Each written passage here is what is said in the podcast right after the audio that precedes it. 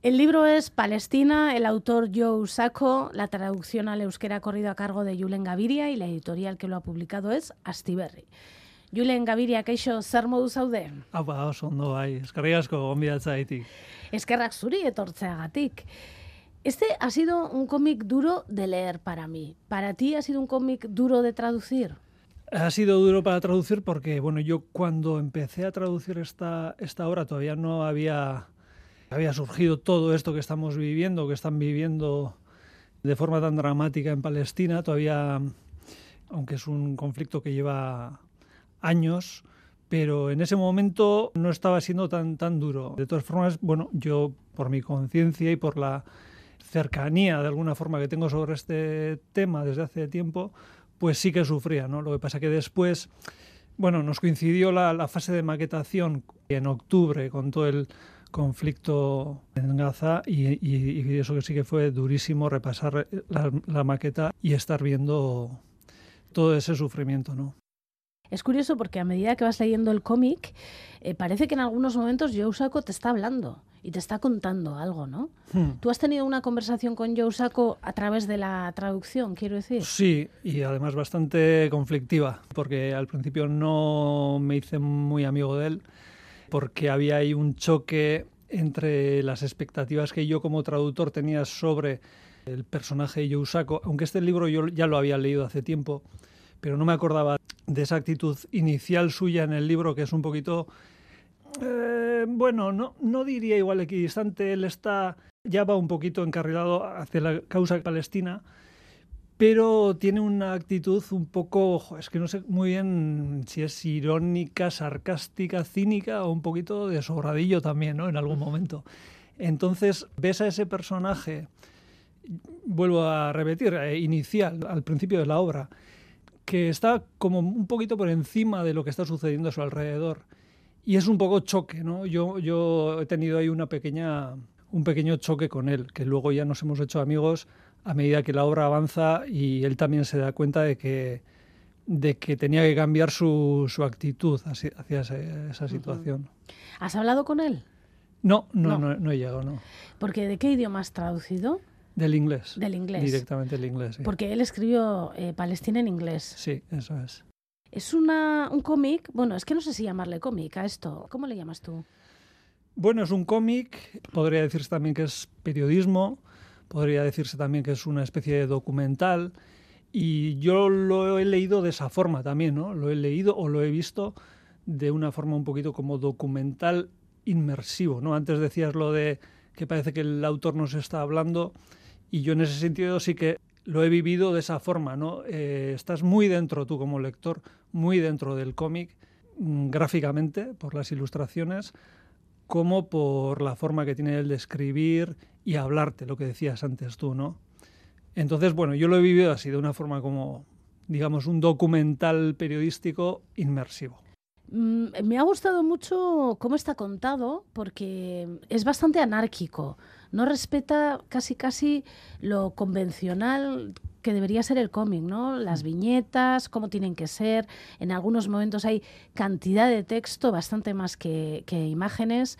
Eso lo habéis respetado en esta, en esta edición. Sí, sí, sí. En, el cómic, a diferencia de la prosa, por ejemplo, la traducción, tú traduces un libro de prosa del inglés al euskera, por ejemplo, y puede que el euskera ocupe más espacio por su propia forma, ¿no? Del idioma. En cambio, en los cómics tienes que respetar siempre pues, eh, la forma gráfica de cada, de cada página, de cada bocadillo, sus rótulos y todo eso. Entonces, toda la traducción, aunque el euskera tienda a expandirse respecto al, al inglés, pues lo tienes que concentrar y reducir a esos rótulos y bocadillos. ¿Y cómo lo has hecho? Pues se hace. Hay que hacerlo y se hace. Eh, sacas las tijeras de podar, sacas la lima y sacas el calzador y metes todo lo que hay que meter. Porque aquí hay muchas expresiones muy, voy a decir, muy jatorras, no sé cómo decirlo, ¿no? Muy típicas del euskera que se utilizan cuando controlas mucho el euskera, ¿no? Eh, muchos localismos que, me han sorprendido, que supongo que a ti también te han ayudado para hacer la economía del, lenguaje de esta manera, ¿no? Sí, hombre, él utiliza un, inglés eh, bastante juvenil, digamos. Él en aquella época tendría unos 30 años, venía de Estados Unidos, su público, porque él, claro, él tiene en mente un público en concreto, ¿no? Porque viene de, de un tipo de cómic y tal. Entonces, él utiliza un idioma dirigido a, ese público potencial, ¿no? A la hora de traducir eso, ahí hay referencias, por ejemplo, eh, que son muy locales estadounidenses, mm. que necesitan igual un contexto o que son eso, referencias que, que él dado, da por hecho que, que, el lector va a entenderlas, ¿no? Y bueno, pues eso hay que traerlo a un, a un euskera que funcione igual de bien. Mm. Y hay cosas, bueno, has dicho expresiones eh, jatorras, bueno, y hay otras que, que, no son tanto, ¿no? Que, que son, pues yo que sé, eh, trincoac, ¿no? Trincoac, medio inventados o medio robados de aquí y de allá. Y... O sea, que has tenido que reinventar de alguna manera eh, el euskera para acoplarlo a los bocadillos de Yousako. Bueno, en este caso no ha sido tanto reinventar el euskera. ¿eh? el año pasado hicimos la traducción de Maus. Maus, sí. Y en ese caso sí que ah, hubo que inventarse casi casi un, un nuevo euskera con sus tablas de verbos y todo eso, porque el personaje principal hablaba mal el inglés, entonces en consecuencia tenía que hablar mal el, euskera también. Y ahí sí que hubo una maquinaria de invención eh, casi casi, bueno, a nivel coldo michelena casi. Pero no, no, en esto ha sido algo más, algo más convencional. ¿Qué se te ha hecho más complicado, los bocadillos o esta parte del texto que ya llega un momento que te rompe totalmente, ¿no? Porque me imagino que tú estás pensando en la economía del lenguaje, estoy intentando encontrarlo, y de repente hay unas páginas que son prácticamente texto. Sí, sí, sí. Precisamente esas páginas han sido más, más fáciles. Claro, en porque sí. porque no tienen por qué caber tan bien en un rótulo, puedes seguir en la página siguiente, son muy de unas cuantas páginas, pues que serán, no sé, una docena o así, que son muy de prosa. Sí. Son bastante peores las páginas en las que tienes, pues yo qué sé, igual tienes 20 rótulos minúsculos y, y caóticos donde tienes que meter de todo, ¿no? ¿Has repasado muchas veces el texto? Eh, bueno, eh, como para terminar, bastante, bastante cansado del libro. o sea, como para recitarlo de memoria. Ahora ya ha pasado un tiempo desde que, bueno, la última vez que lo leí fue en, a finales de octubre pero a mí me preguntabas en la época de Durango, me preguntabas por una página en concreto y te la sabría casi casi recitar. No me digas. Pues, ¿Habéis pensado ofrecerlo así en plan espectáculo? Espectáculo, a ver. En recital. Eh, en recitales. Con, música palestina. Y por ejemplo. Eh, no estaría mal, la verdad, no estaría mal. Lo que pasa que también Sería complicado. Es, sí, es un texto tan caótico a veces, ¿no? Sería ofrecerlo también con imágenes. Sí que estoy dando charlas, por una parte grupos de lectura y así, pero luego por otra parte charlas para gente que no ha leído el libro, ¿no? Entonces mm. eso es un poquito complicado, tienes que proyectar imágenes, explicar un poquito por dónde va, bueno, pero sí, sí, sí que se puede hacer, sí. Tú nos has dicho que ya habías leído este libro en los 90 cuando se publicó la lectura de entonces y de ahora supongo que sí que es diferente, ¿no? Cuando tienes que eh, enfrentarte a una traducción o cuando tienes que leerlo simplemente por placer. Sí, así es. Si sabes que vas a traducir un libro, pues te fijas más en eh, de dónde están las piedras con las que te puedes tropezar, ¿no? Eh, y luego también la, la lectura es diferente cuando el conflicto, bueno, es más latente o cuando como ahora es un conflicto, pues eh, muy a lo bestia, ¿no? Hmm. Y duele mucho más eh, leer este libro en este momento, aunque eh, se trata de una, digamos, una fotografía más o menos fija de, de los años 90, que es justo cuando estaba terminando la primera intifada y es cuando yo saco visito Palestina, pues aunque se trata de un retrato de ese momento, hoy en día está totalmente vigente, aún más eh, viendo cuál es la situación ahora mismo en Palestina. Entonces, bueno, sí que yo en aquel momento lo leí de una forma y esta vez ha sido totalmente diferente. Al principio has comentado que te costó reconciliarte con Joe Sacco, con el protagonista de este cómic, y yo sí que te quería preguntar, que a mí me parece que sí que tiene dos partes este cómic, ¿no? La primera, como tú bien has dicho, esa distancia que él tiene hacia el lector, bueno, hacia el conflicto en general, ¿no? Que le habla al lector, pero con un punto de no sé si de descreimiento. Sí, yo creo que es, la palabra, sí, sí. Y luego ya cuando toma conciencia de lo que está ocurriendo y decide implicarse. Y hay como dos posiciones de, del autor que supongo que también son como dos formas de contar también, ¿no? Mm. A la hora de traducir tú también tienes que reflejar ese cambio de posicionamiento, ¿no? Sí, bueno, ha sido más que nada, yo como traductor, ha sido sobre todo eh, hacerme con su voz.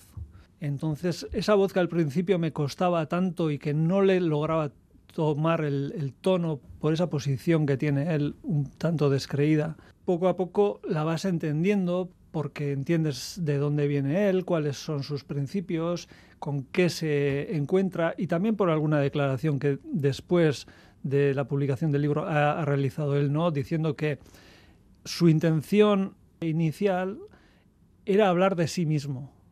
Entonces ya con eso entiendes bastante de esa actitud que tiene al principio, ¿no? Claro, tú si vas a hablar de tus anécdotas que estás viviendo en Palestina y tal, bueno, pues lo tomas un poquito con humor, eh, haces eh, bromas sobre esto y sobre el otro, pero en un momento dado ya cuando te das cuenta de que la realidad te está superando y que tú mismo eres periodista, pues sacas esos dos esas dos bazas, ¿no? Bueno, la baza del periodista y, la baza de que, joder, es, todo esto es mucho más importante que yo mismo, ¿no? Mm.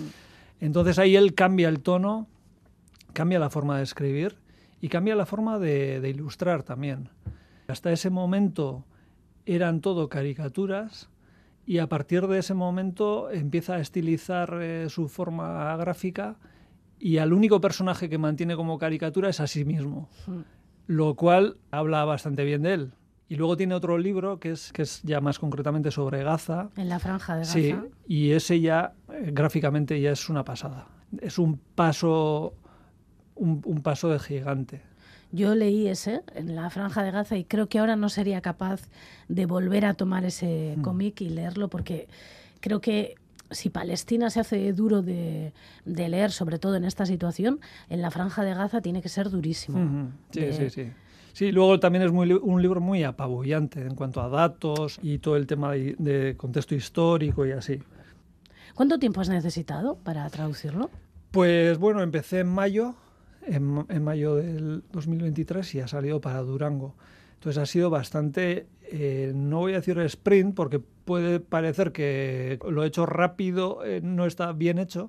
Igual la palabra intenso, ha sido muy intenso. De, de, mayo a septiembre que entregué la traducción, fue intensísimo. Y luego vino finales de septiembre, octubre, que, que es la época de la maquetación, hmm. en la que tienes que hacer mil repasos. Yo en octubre pues me leería el libro pues seis o siete veces entero. Entonces, bueno, pues sí, ha sido bastante laborioso, sí. El anterior cómic que tradujiste, lo has mencionado antes, Maus, otro de los grandes cómics de la historia del siglo XX al menos, y del cómic en general, de toda la historia, que tampoco tiene tanto tiempo el cómic.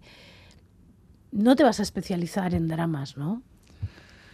Bueno, eh, de momento me he especializado en Astiberri, que elige muy bien sus obras, eh, que han empezado además una, una línea de traducir al euskera obras cumbre del cómic y por tanto de la literatura. Y estas dos obras además están de alguna forma unidas, ¿no? Están unidas históricamente por ese lazo que trae, bueno, la Segunda Guerra Mundial y lo que sufrieron los los judíos a manos de los nazis, que nos lleva directamente por un pasillo totalmente directo a, la situación que ahora está viviendo Palestina ¿no? y, lo que están generando los israelíes en este, en este caso. Eh, está es, esa, esa ligazón histórica y luego está también el nexo que une a los dos libros eh, dentro de la historia del cómic, ¿no? Porque obviamente Joe Sacco cuando escribió este libro había leído Maus, sin duda.